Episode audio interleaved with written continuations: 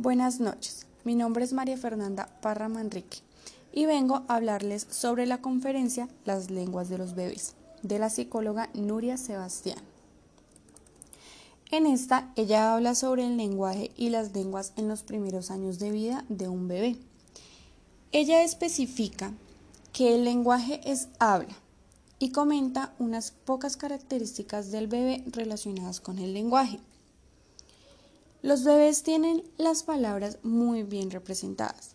En su primer año de vida van a adquirir sonidos y palabras de su lengua materna, pero también se les facilitará el aprendizaje de otra lengua. Al momento de que los bebés aprendan dos lenguas, tienen que identificarlas y distinguirlas con pequeñas palabras. Los bebés pueden sumergirse en el mundo de los ruidos y las voces. Ellos desarrollan la audición antes del nacimiento. En su cerebro, los bebés tienen más conexiones, pero no son tan buenas. Y al momento de crecer poco a poco y llegar a su etapa de la adultez, estas conexiones se irán disminuyendo poco a poco, pero se harán mucho más fuertes. Esto quiere decir que hay unas partes del cerebro que no maduran tanto como otras. La psicóloga Nuria eh, hablaba sobre unas áreas eh, que son indispensables en el aprendizaje del lenguaje para los bebés. Las áreas del lenguaje maduran en diferentes tiempos y unas maduran más rápido que otras, las cuales son, la primera habla sobre las vías sensoriales que quiere decir que habla sobre la visión y la audición. Estas comienzan a madurar desde el nacimiento hasta sus seis años. Segundo, el lenguaje. Comienzan a madurar desde antes del nacimiento hasta los cinco años de vida. Y tercero, la función cognitiva. Esta madura desde antes del nacimiento hasta su adolescencia. Cambiando un poco el tema, quiero recalcar tres ámbitos que nombró la psicóloga Nuria en su conferencia. Pero antes que nada, quiero definir qué es un neonato. Un neonato es un bebé de cuatro horas de nacido a cuatro días de vida. Ahora sí, el primer ámbito que nombraba eh, la psicóloga en la conferencia es la discriminación de las lenguas. Ella decía que se identifican porque suenen distinto y los bebés pueden llegar a ser más fácil ya que tienen la posibilidad de diferenciar algunas lenguas de otras, pero no todas.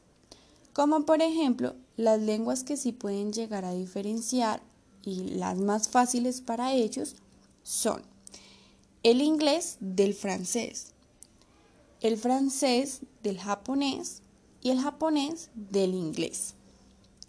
Las lenguas que se les dificulta un poco más para mm, diferenciarlas o las que realmente pueden a que no las diferencien son el italiano del español, el español del catalán y el inglés del holandés.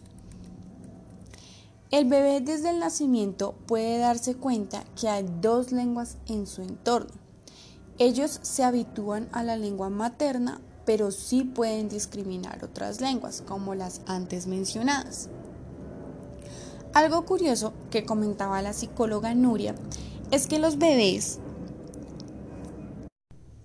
bilingües prestan más atención en la lengua que van a aprender que a la lengua materna y los bebés monolingües reaccionan más fácil a la lengua materna que a la lengua que están aprendiendo.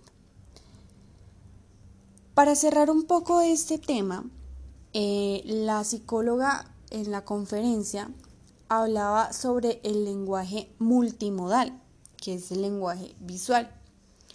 Ella dice que los bebés orientan su mirada a la cara de la persona que les está hablando o pronunciando una palabra y así ellos pueden ajustar sus necesidades de aprendizaje. Esto quiere decir que es más fácil que los bebés puedan identificar la palabra con el movimiento que emite la persona al pronunciar dicha palabra. Se les hace mucho más factible que ellos pueden relacionarlas. Para el segundo aspecto, hablaré un poco sobre el aprendizaje de los sonidos de la lengua o los fonemas. La psicóloga decía que los niños al nacer pueden distinguir la mayoría de los contrastes de fonemas de todas las lenguas, sin estar en contacto con ellas mismas. Los bebés hacia los seis meses perciben los fonemas de las vocales de la lengua materna.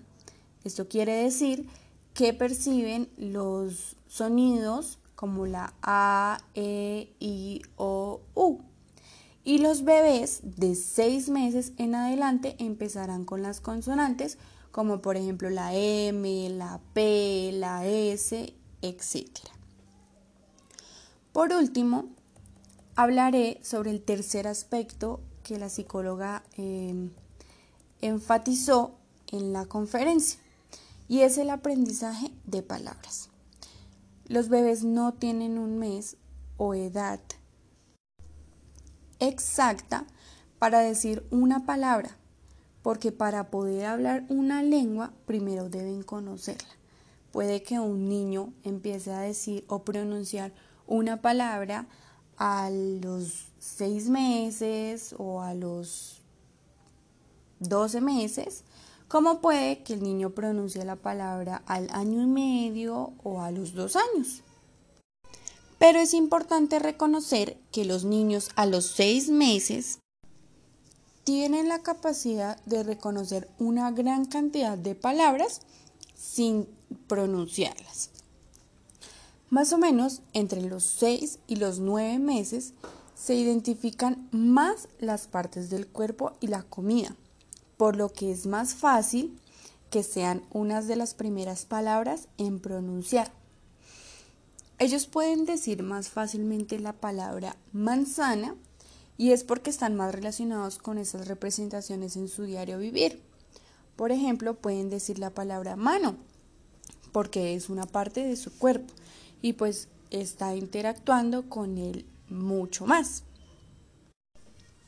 Los bebés antes de los dos años pronuncian malas palabras un ejemplo que daba la psicóloga Nuria era que para ellos la palabra perro podía significar lo mismo que la palabra pirro, pero ellos sabían y tenían claro qué era lo que significaba esa palabra. Por ello, la capacidad de articulación o pronunciación de la palabra es pobre, pero la representación es rica, porque tienen claro lo que significa así lo pronuncien mal. Los aspectos que considero que aportan a mi formación docente son importante tener claro que los bebés no tienen una edad específica para hablar, por lo que no se debe obligar a un niño a hacerlo. Eh, todo eh, puede ir llegando a su debido tiempo sin obligación a nada. Pero al momento de que el niño ya desarrolle su habla y su lenguaje, poder empezar poco a poco a implementar en él una nueva lengua y que él pueda adquirir con más facilidad em, diferentes palabras con otros significados. Es todo por el día de hoy. Muchísimas gracias y hasta una próxima vez.